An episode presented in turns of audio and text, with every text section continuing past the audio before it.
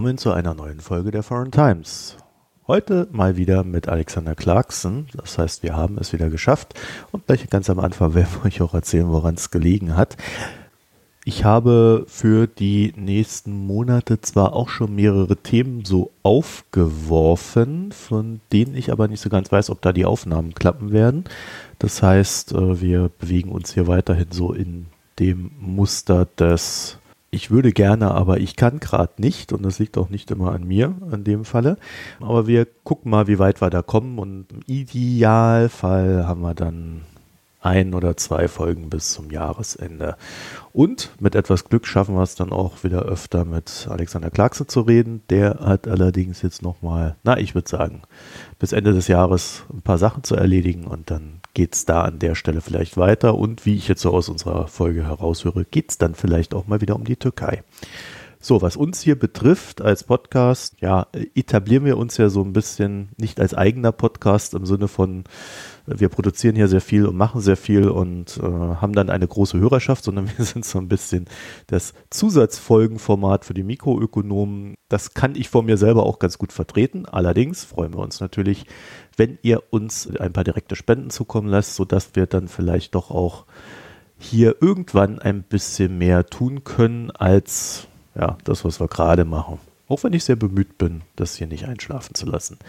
Alexander Clarkson kennt ihr aus den früheren Folgen. Äh, wenn ihr ihn nicht kennt, nochmal kurz äh, zur Erläuterung. Alexander Clarkson ist Dozent für europäische und internationale Studien am King's College in London. Sein Hauptfokus liegt auf den Beziehungen zwischen Dia Diaspora-Gemeinden in Deutschland und deutschen politischen Bewegungen. Und für uns ist an dieser Stelle sein Forschungsansatz besonders interessant, denn diesem nach versucht Alexander Clarkson, die Diaspora in Deutschland sowie das jeweilige Herkunftsland zu verstehen. Und die sich daraus ergebenden Erklärungsansätze weichen nicht selten von der recht einseitigen Betrachtung ab, als wenn man halt nur nach Deutschland guckt und was treiben die Leute da. Das heißt, im Idealfall schaffen wir es, ein erweitertes Verstehen zu erzielen. Das Ding ist aber natürlich hier in dieser Folge, es geht um den Brexit. Alexander äh, wohnt ja in UK und ist davon unmittelbar betroffen und deswegen beschäftigt er sich exzessiv damit. Ja, und erzählt uns davon. Und ich bin eigentlich immer nur weiterhin am Staunen, was da so alles passiert und wie wenig passieren kann, während im Detail sehr viel passiert. Wenn euch die Sendung gefällt, dann freuen wir uns natürlich, wenn ihr äh, uns in den sozialen Netzwerken verbreitet, wenn ihr Kommentare macht, ich gebe zu, ich habe bei den Kommentaren gerne mal einen übersehen zum Freischalten. Das habe ich jetzt gerade alles erledigt und habe es dann auch gleich kommentiert. Ähm, das heißt, ich werde da in nächster Zeit wieder mehr drauf achten, dass das ordentlich ist. Sprich, ich muss mir einfach wieder die E-Mail-Adresse in meinem E-Mail-Programm einrichten. Die ist nämlich irgendwann mal rausgefallen. So, äh, ansonsten äh, hoffen wir natürlich, dass ihr uns dann auch in den entsprechenden Podcatchern, die ihr nutzt, äh, bewertet und äh, vielleicht auch einen netten Kommentar darüber schreibt. Wenn nicht, dann freuen wir uns über die Spenden, die ihr uns zukommen lassen könnt. Die Spendenhinweise findet ihr einmal in den Show Notes, da ist die Kontonummer drin, oder auch auf unserer Internetseite www.foreigntimes.de und dort könnt ihr auch kommentieren unter den Beiträgen, wenn ihr möchtet. Neu ist, wäre mein Vorschlag, muss aber nicht geschehen. Wir haben bei den Mikroökonomen haben wir ein Subreddit und ja, also ich glaube, die Foreign Times ist noch so klein, dass wir dieses Subreddit mit benutzen könnten, wenn ihr dort Anmerkungen oder Themenvorschläge habt. Wer das hier eine Weile verfolgt, weiß ohnehin, äh, für mich gehört Wirtschaft und Geopolitik, Außenpolitik äh, sehr stark zusammen. Das heißt, ich selber habe da gar nicht so die Trennung, wie das vielleicht über die Podcasts erscheint. Gut, dann würde ich sagen, viel Spaß beim Hören der Sendung und bis bald. Alexander Clarkson, willkommen zur Foreign Times. Guten Tag. Ja, wir haben es endlich mal wieder geschafft. Es hat ja wirklich lange gedauert mit uns beiden diesmal. Aber jetzt haben wir alle technischen Probleme und sonstiges überwunden. Und das Einzige, was der Alex jetzt noch fertig machen muss, ist sein neues Buch. ja, obwohl das, das, das, das, das ähm, entwickelt sich schon ein bisschen schneller. Ja, ich weiß noch, vor einem Jahr hast du mir gesagt, oh, ich muss in zwei Monaten fertig sein. ja, tja. Widmen wir uns den angenehmeren Themen, Alex. Äh, Brexit haben wir schon lange nicht mehr drüber gesprochen. Ich weiß gar nicht, wie ich dich das fragen soll, aber ähm, haut ihr jetzt endlich mal ab oder bleibt ihr jetzt drin oder was ist denn jetzt? Das ist jetzt natürlich eine Frage der Perspektive. Auf, auf der einen Seite ist es jetzt ist die Frage völlig offen, ob Großbritannien jetzt drinnen bleibt oder rausgeht. Es ist durchaus möglich, dass wir auch zu einer weiteren Verlängerung kommen ähm, müssen. Ich meine, die jetzige Verlängerung von Artikel 50 von dieser Phase des Verhandlungsphase ist jetzt durchgeführt worden, um Neuwahlen zu ermöglichen. Bis zum 31. Januar. Bis zum 31. Januar. Und es sieht schon so aus, dass am 12. Dezember jetzt es zum Neuwahlen kommt. Die Hoffnung von der EU-Seite wie von Boris Johnson ist, dass es dann zu klaren Mehr Mehrheitsverhältnissen kommt. Das heißt, dass es eine Mehrheit gibt im Parlament, dass dann diesen Austrittsabkommen, das eher zum Vorteil der EU als Großbritanniens ist, dass es dann zu einer klaren Mehrheit dafür kommt, dass es dann durch das Parlament kommt und dann gibt es vielleicht eine kleinere Verlängerung, um einfach ein paar technischen Fragen zu lösen, aber dass es dann zum Brexit kommt. Problem an diesem Szenario liegt eben darin, dass es schon durchaus möglich ist, wenn noch nicht wahrscheinlicher ist, dass es zu keine Mehrheitsverhältnisse im Parlament kommt. Dass wir wieder in einer Situation sitzen am 13. Dezember, wo keine Partei in der Parlament eine Mehrheit hat, irgendein Brexit-Abkommen durchzudrücken.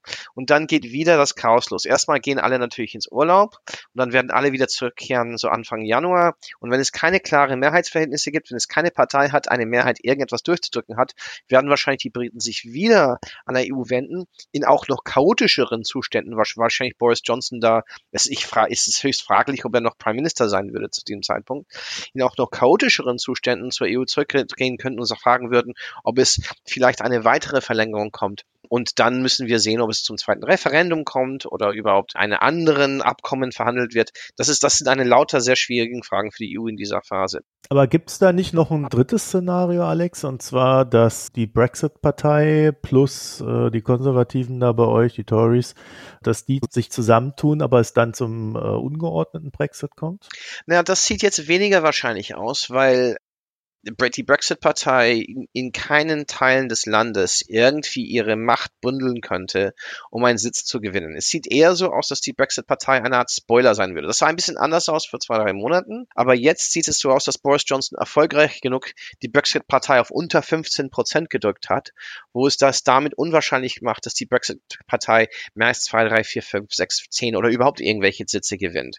Die Probleme für Boris Johnson liegen eigentlich auf jetzt auf der anderen Seite, dass er zu viele Wähler durch seine ganzen chaotischen Manöver in den letzten Monaten an den liber äh, europafreundlichen liberalen Demokraten verliert, dass er diese moderaten konservativen Wähler endgültig sich zu den liberalen Demokraten verabschiedet haben, die einen Europ sehr europafreundlichen Kurs führen. Das heißt, Boris Johnson hat womöglich seine rechte Flanke gerettet und damit die Brexit-Partei gedrückt, aber dann zu viele Wählerstimmen an seiner eher linken oder liberalen Flanke verloren und den Liberaldemokraten, die wahrscheinlich einen gewissen Erfolg haben würden. Es sieht jetzt auch so aus, als ob die Tories viele Wahlstimmen in Schottland verlieren werden, an den Nationalisten oder an Labour Liberaldemokraten, dass die, die Schotten, die, die, die Tories ihre 15 Sitze in, in Schottland verlieren. Das heißt, um diese Mehrheit zu kriegen, muss Boris Johnson mindestens 80 bis 90, wenn nicht 100 Sitze im Norden Englands gewinnen. Aber das sind Regionen, wo noch starke Erinnerungen an Thatcher liegen. Das heißt, dieses Szenario, die bei einem No-Deal-Entwicklung, bei einer, einer Entwicklung, wo Boris Johnson diese Idee eines Austritts ohne Abkommen forcieren würde, wo die Brexit-Partei vielleicht eine starke Rolle gespielt hätte, das wird weniger wahrscheinlich, weil sich jetzt Boris Johnson sich wirklich zu einem Abkommens-Prime Minister gemacht hat. Er hat sich von diesen Abkommen und auch zum Teil von der EU abhängig gemacht. Das heißt, ein Deal mit der Brexit-Partei wird damit schwieriger. Wenn aber Boris Johnson nicht eine Mehrheit gewinnt und seine eigene Führung dann in Frage kommt, könnte es durchaus dann später zu einer Fusion von den Tories oder und der Brexit-Partei kommen. Aber das ist eher wahrscheinlicher, wenn er eben in dieser Wahl scheitert und Großbritannien noch immer noch nicht noch, noch in der EU sich befindet. Und der aktuelle Brexit-Deal, den wir da vorliegen haben, was ist von dem zu halten? Naja, das ist natürlich einer der, der, der, der faszinierenden Seiten, dass sich Boris Johnson in den ersten zwei, drei Monaten seiner Zeit in der Führung von der Tory-Partei einen riesen Radatz gemacht hat, dass er natürlich bereit war, ohne Abkommen auszutreten, wenn die EU seine Bedingungen nicht ändert. Am Ende hat er erkannt, dass ein Austritt ohne Abkommen eine Staatskrise auslösen könnte. Er hat jeden Manöver, den er versucht hat, den Parlament auszuschalten, ist gescheitert. Und damit ist er sehr, sehr schnell auf Seiten von Menschen innerhalb seiner eigenen, seiner, sein eigenes Teams. Und es, es, es soll, es Es gibt viele Gerüchte, dass sein eigener Team sich gegenseitig bekriegt zwischen einer Figur Dominic Cummings, der ziemlich radikal ist, und anderen, die eher moderater äh, ausgerichtet sind. Aber er hat sich dann auf die Seite seines Teams eingeschränkt, die ein Abkommen haben wollte.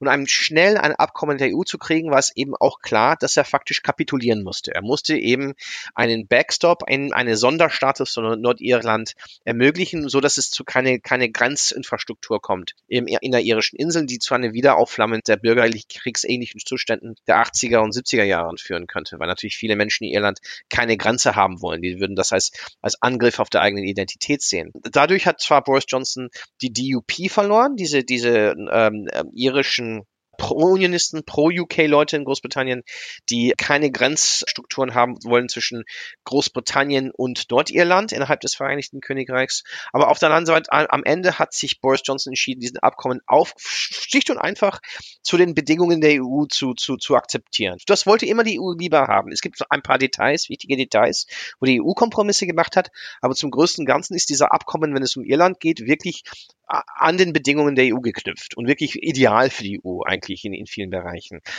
Das, das andere Wichtige an dieses Abkommen ist die Übergangsphase, was oft nicht diskutiert wird in Deutschland. Und das ist natürlich das Paradoxe. Es wird ein riesen gemacht über ein Austrittsdatum, jetzt den 31. Oktober beziehungsweise jetzt den 31. Januar.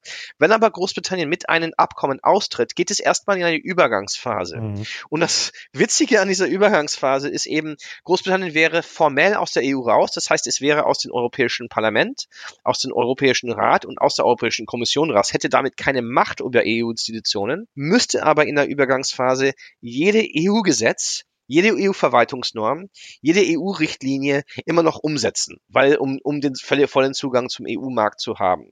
Das heißt, Großbritannien würde sich quasi selbst entmachten ohne sich in, über in den nächsten Jahr danach oder 14 Monate danach, ohne sich aus EU-Institutionen zu entfernen, um diesen, diesen Bruch nicht zu einem Staats- oder Wirtschaftsschock zu führen. Das heißt, es wäre einfach nur ein rein formeller Brexit, wo die Briten sich selbst entmachten, ohne sich aus den EU-Systemen rauszustellen. Mhm. Großbritannien wäre fakt, würde faktisch nicht mehr EU-Mitglied e sein, aber wäre, wäre, würde die EU-Mitgliedschaft für eine Mitgliedschaft in der EU Einflusssphäre der EU eintauschen. Und das ist fast das Absurdeste an dieser ganzen Situation.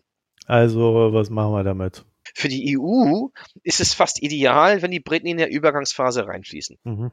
Weil man damit einen sehr instabilen Staat aus der EU-Regierungsstruktur, ähm, Governance-Strukturen rausnehmen würde aber dieser Staat würde, wenn es um Alltag geht, um Handel, um einfach die EU-Normen und Richtlinien, würde alles übernehmen müssen äh, von der EU, um einfach einen Bruch in den Alltag zu vermeiden. Das heißt, man hatte die, Brit die Briten wären dann raus, die könnten nichts stören, wenn es um die Reformen oder Umsetzungen oder von neuen Entwicklungen in der EU geht, aber sie wären immer noch Teil des EU-Systems. Das ist, glaube ich, von der, von der EU-Perspektive ideal. Der Nachteil ist natürlich, dass diese Übergangsphase erstmal zu kurz ist. Das, das, das, das, das, das geht zu Ende in Dezember 2020. Die Entscheidung über, über eine Verlängerung dieser Übergangsphase tritt erstmal, müsste erstmal schon in Juli eintreten. Das heißt kurz nach dieser Wahl. Das heißt, die Briten hätten intern wieder diese ganzen No-Deal-Konflikte die es schon in diese Artikel 50 Phase ging. Aber ich glaube jetzt, das ist sehr, und wenn Boris Johnson, wenn es Boris Johnson wäre, der Prime Minister ist, wenn Boris Johnson schon äh, bei der Nordirland-Frage kapituliert hat, glaube ich nicht, dass Boris Johnson wirklich den Mumm hat oder den Willen hat, einen neuen Kampf mit der EU auszuführen oder intern auszuführen um, die, um, um, um diese Übergangsphase. Ich glaube, die Übergangsphase geht mindestens bis 2022. Und wenn es dazu kommt, und es ist höchst unwahrscheinlich, dass es ein, ein, einen neuen Abkommen mit der, mit, mit, über die zukünftige Beziehung gibt mit der EU, solche Abkommen dauern, dauern brauchen auch fünf bis sieben Jahre, sprich TTIP zum Beispiel oder CETA dann ist es sehr wahrscheinlich, dass die Briten wahrscheinlich in einer Art Übergang ist, äh, Beziehungen sind mit der EU bis nach 2027 oder 2030. Das heißt, der Brexit ist dann ein großes Nichts. Nix. Die Briten haben sich faktisch selbst entmachtet, ohne irgendeinen taktischen oder strategischen Vorteil aus dem Brexit zu holen, weil sie immer noch Teil des EU-Systems haben und EU-Gesetze durchführen müssen, über dem sie keinen Einfluss oder Macht haben. Das, das klingt alles so unglaublich. Weißt du, was ich meine? Man macht einen riesen Tara, man bindet einen Haufen Ressourcen und am Ende äh, soll da wirklich eine Lösung äh, zustande kommen, die noch eine Selbstbeschneidung ist.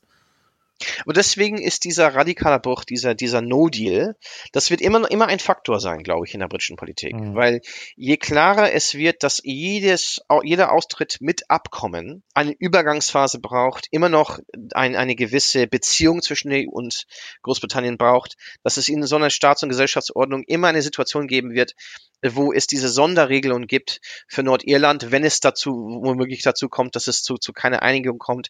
Das ist natürlich für einen Großteil der britischen Rechte, englischen Rechte, das muss ich natürlich berichtigen, weil Schottland, Wales und Nordirland haben natürlich eine ganz andere politische Kultur als England.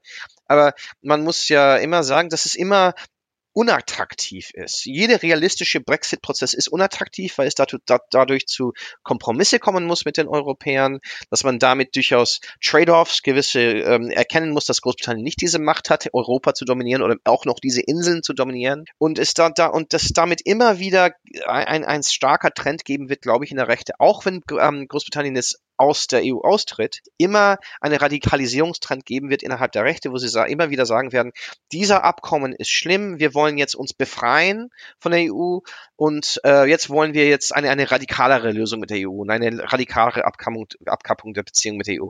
Ich glaube nicht, dass das eine langfristige Zukunft hat, weil eigentlich die demografischen Prozesse ähm, so in sich entwickeln in Großbritannien, dass die jüngeren Kohorten, und jüngeren heißt alle unter 50 faktisch, sind eher proeuropäisch oder mindestens neutral wenn es um die Europafrage geht. Und das in Schottland, Wales und Nordirland es schon erhebliche Mehrheiten gibt für engere Bindungen an der EU. Aber so in den nächsten, nächsten sechs, sieben, sechs, sieben Jahren wird das immer noch ein aktives Thema sein für die Rechte, wo jedes Abkommen nicht genug sein wird. Und der einzige Grund, glaube ich, warum zum Beispiel diese radikaleren Elemente der Tory-Partei diesen Abkommen akzeptiert haben, ist, weil sie erkannt haben, wenn sie das jetzt nicht machen, gibt es dann kein Brexit wenn sie jetzt das nicht diesen Kompromiss von Boris Johnson, wo die, es gab eine viel, viel härtere Abkommen, die eh viel eher zum britischen Vorteil war im letzten Jahr von Theresa May. Das haben sie alles verworfen, haben sie sich dagegen gestimmt. Aber diesmal haben sie erkannt, wenn sie das jetzt nicht unter Johnson hinkriegen, gibt es womöglich keinen Brexit. Aber diese ganzen Elemente bauen darauf, dass es vielleicht in einem Jahr zu No Deal kommt oder andere Möglichkeiten gibt in der Übergangsphase für einen Bruch der Beziehungen. Das heißt, ich, ich glaube, es ist höchstwahrscheinlich, dass Großbritannien in diesem Übergangsstadion sehr lange bleibt. Das ist, das ist meine Spekulation, aber ich glaube, man kann es schon stark fundieren. Das heißt aber nicht, dass diese Europafrage entschärft sein wird in der britischen Politik. Es wird immer noch sehr aktiv sein, zu sehr großen Frustfuhren führen und auch durchaus diese Abspaltungstendenzen von Schottland und Nordirland, ein bisschen weniger Wales, aber das sieht man jetzt auch langsam schon, auch bestärken wird, weil natürlich die Schotten, Waliser und Nordiren mit so einer eine Situation, die sie eigentlich von England diktiert sehen, die, das wird, werden sie, das wird auch die Nationalisten in diesen jeweiligen Staaten, ja. ähm, Nationen innerhalb der UK auch bestärken. Das wollte ich dich gerade fragen. Äh, in Schottland ist man ja, glaube ich, nicht begeistert. Nach dem, was ich gelesen habe, könnte es durchaus auf ein neues Referendum hinauslaufen. Ne? Gehen Abspaltung.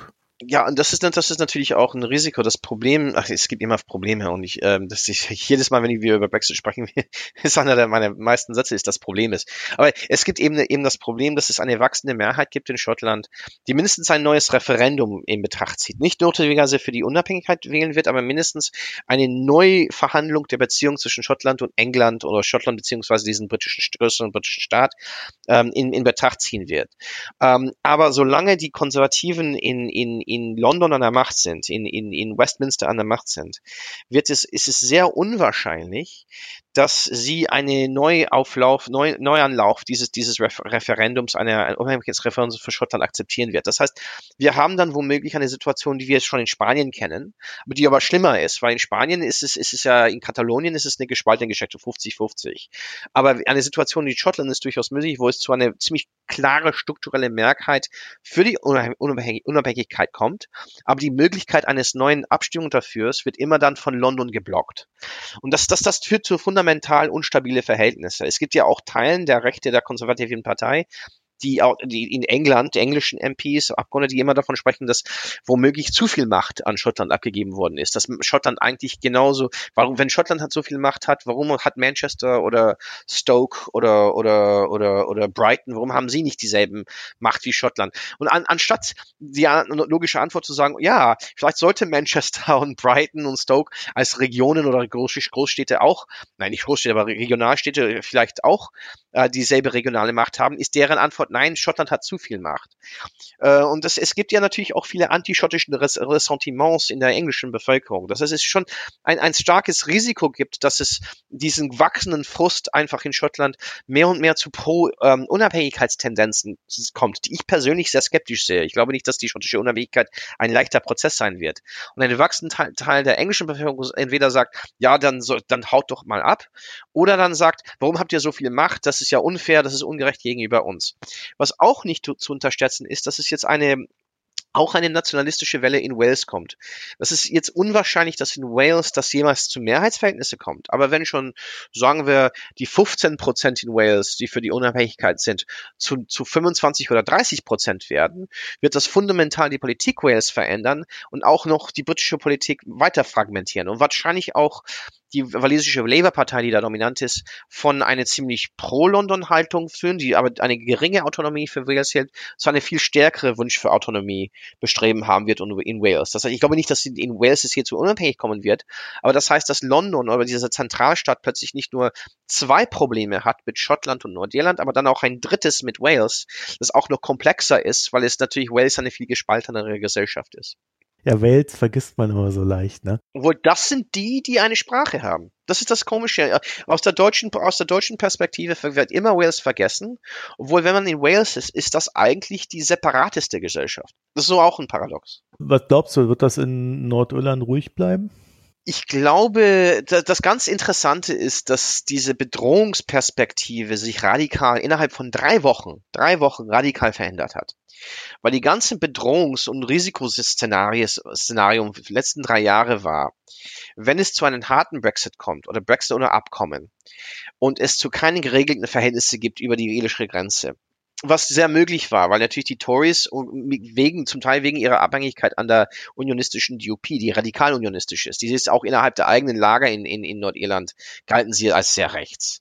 Ähm, aber weil sie abhängig waren an diese zehn Abgeordnete, um Mehrheiten zu kriegen in einem Parlament, gab es dieses, diese Angst, dass es am Ende doch durchaus zu einer harten Grenze kommen wird und es die irischen Nationalisten in Nordirland, die, die Sinn Fein und die ganzen, die eine Wiedervereinigung Irlands wollen, dass die eher, weil sie auch konzentriert sind an diese Grenzgegenden, dass sie dann zu Gewalt wieder driften würden, dass sie sich radikalisieren lassen würden, dass es zum Gewalt gegenüber den Staat und gegenüber den, äh, die irische Polizei und der, den britischen, die britische Armee und die nordirische Polizei führen wird.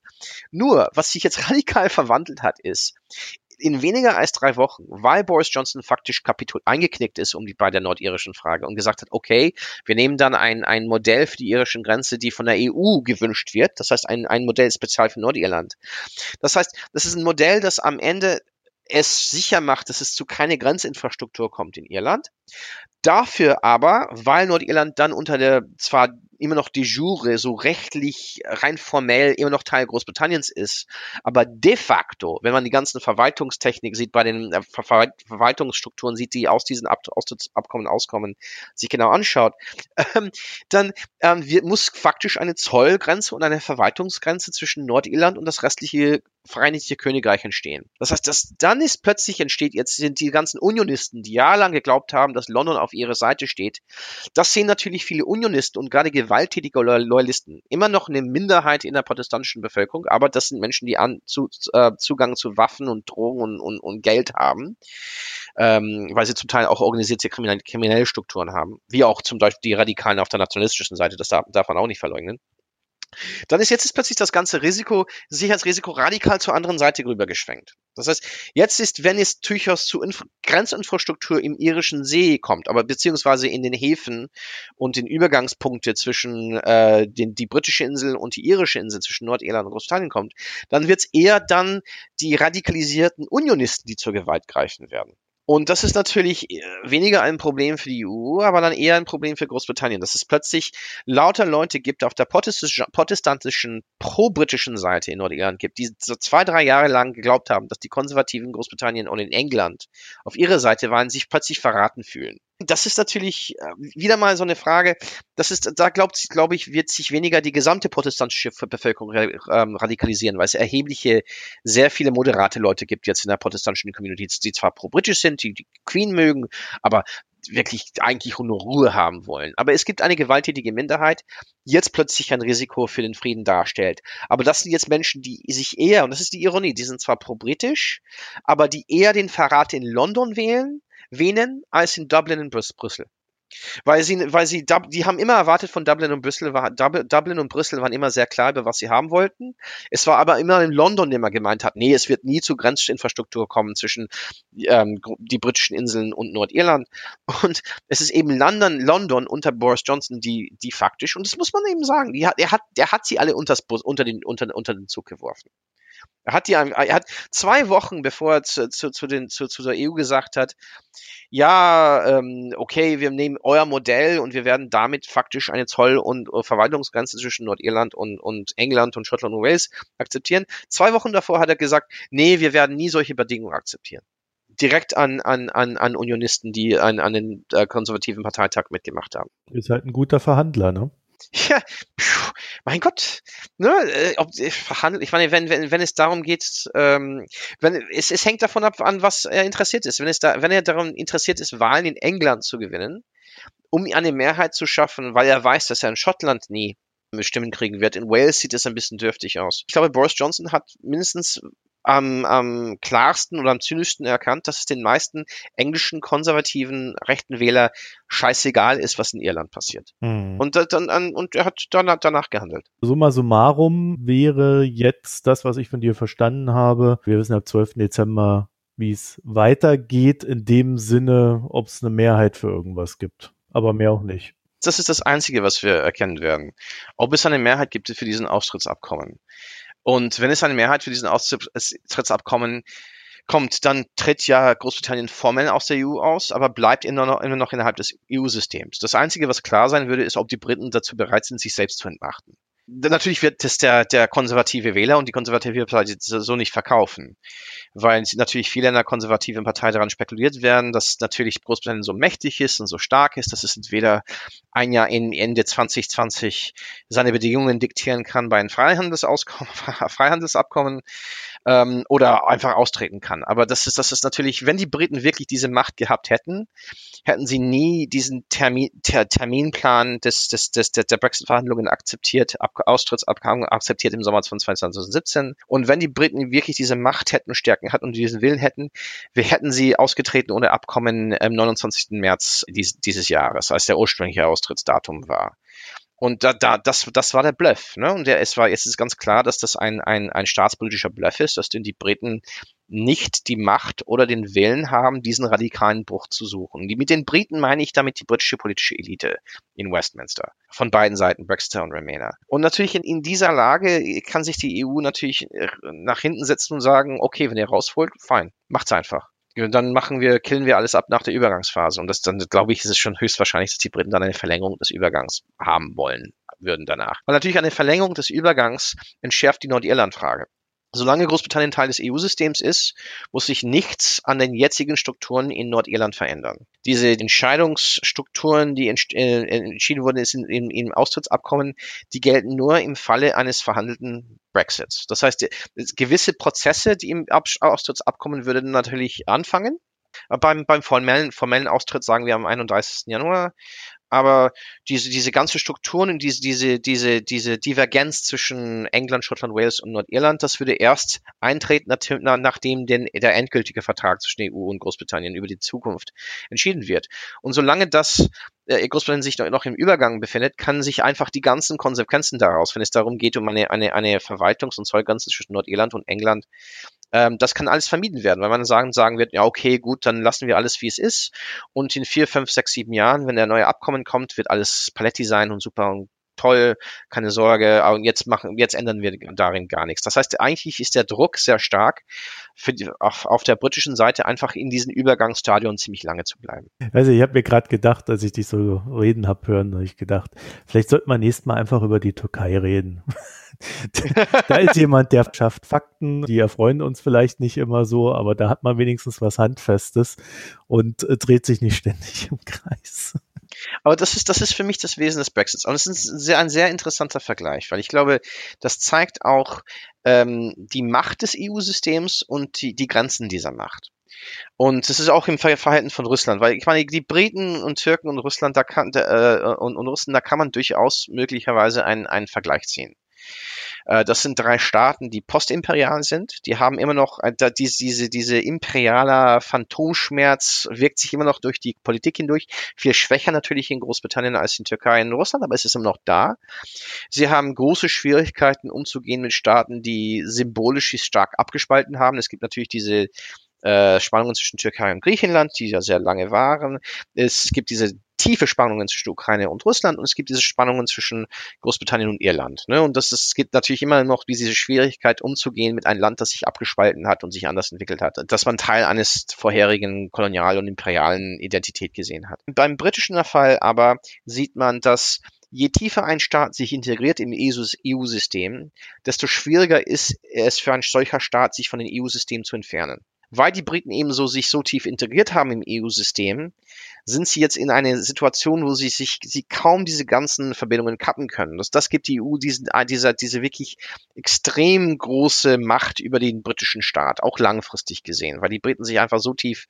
Das heißt, wenn man erstmal in der EU drin ist, nicht mal im, im, als Mitglied, aber sagen wir im Binnenmarkt voll integriert ist, wie Norwegen oder wie die Ukrainer es wünschen, oder die, ähm, ist es, nachdem man sich tief integriert hat, ist es fast unmöglich, sich aus dieser EU-Sphäre zu entfernen, ohne einen radikalen Bruch im eigenen Staat und eigenen Wirtschaft zu führen. Die Türken sind so in einer Mittellage. Sie sind ja in der Zollunion drin. Und da gibt es viele über mehrere Abkommen, ein Großteil, ähm, große, gerade wenn es um Industrie ähm, Manufacturing geht, gibt es durchaus viel Verwaltungskonvergenzen, die, dass die Türken aufgedrückt sind. Aber sie sind nicht so tief im EU-System drin, dass sie dann völlig die eigene Manövrierfähigkeit verloren haben. Ne?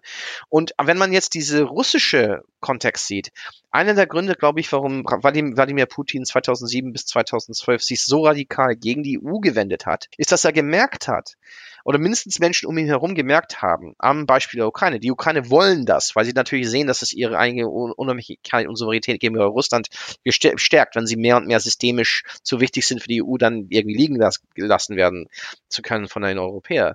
Aber ich glaube, Putin hat schon erkannt, dass wenn Russland sich voll im Binnenmarkt integriert, wird es damit schwieriger und schwieriger für ihn so eine geopolitische Sonderrolle zu spielen, weil damit durch lauter unterschiedlichen Hebel und Mittel für die ganze russische politische Wirtschaft, äh, die EU oder Brüssel damit lauter Kontroll und, und, und Checks und Balances hätte gegenüber die russischen Eliten. Alex, ich würde da noch ergänzen, dass es jetzt auch so ist, dass der russische Binnenmarkt, äh, der dann in die EU integriert werden müsste, jetzt auch nicht allzu viel anzubieten hat. Ja, ja also klar. Da, äh, da, da gibt's Öl, da gibt's Waffen, damit geht man hinaus in die Welt und äh, ansonsten würde wahrscheinlich alles überrollt werden, was sonst so in Russland produziert wird. Ja, klar. Da äh, ist, glaube ich, völlig klar, warum die das nicht mal ansatzweise in Erwägung ziehen. Weil die, weil die Machtverhältnisse so, so um, das kommt da noch oben drauf, ja. Gut, und mit diesem schönen Vergleich, ja. ich fast gesagt, schicken wir euch jetzt ins Bett. Ja. Nein, also mit diesem schönen Vergleich, über den man ja so ein bisschen mal nachdenken kann, äh, würde ich sagen, äh, beenden wir das für heute und vielleicht reden wir ja nächstes Mal wirklich in, äh, mal über die Türkei, weil da hat sich Gerne. ja doch einiges getan in den letzten Monaten. Ne? Alex, dann vielen Dank, dass du dir die Zeit genommen hast und dass du deine Internetleitung hier ans Laufen gebracht hast. Nicht alles in Großbritannien ist marode. Nicht alles dreht sich hier im Kreis. ja, du verschweigst jetzt natürlich so ein bisschen, dass du mir erzählt hast, dass da bei euch überall die Kabel umgewühlt werden. Ja. Das heißt, es ja, wird. Ja, die, weil die eben auch besser. geklaut wurden. Dazu sage ich jetzt nichts. Also, das ist noch viel besserer Schluss. Also, bis bald. Tschüss. Tschüss.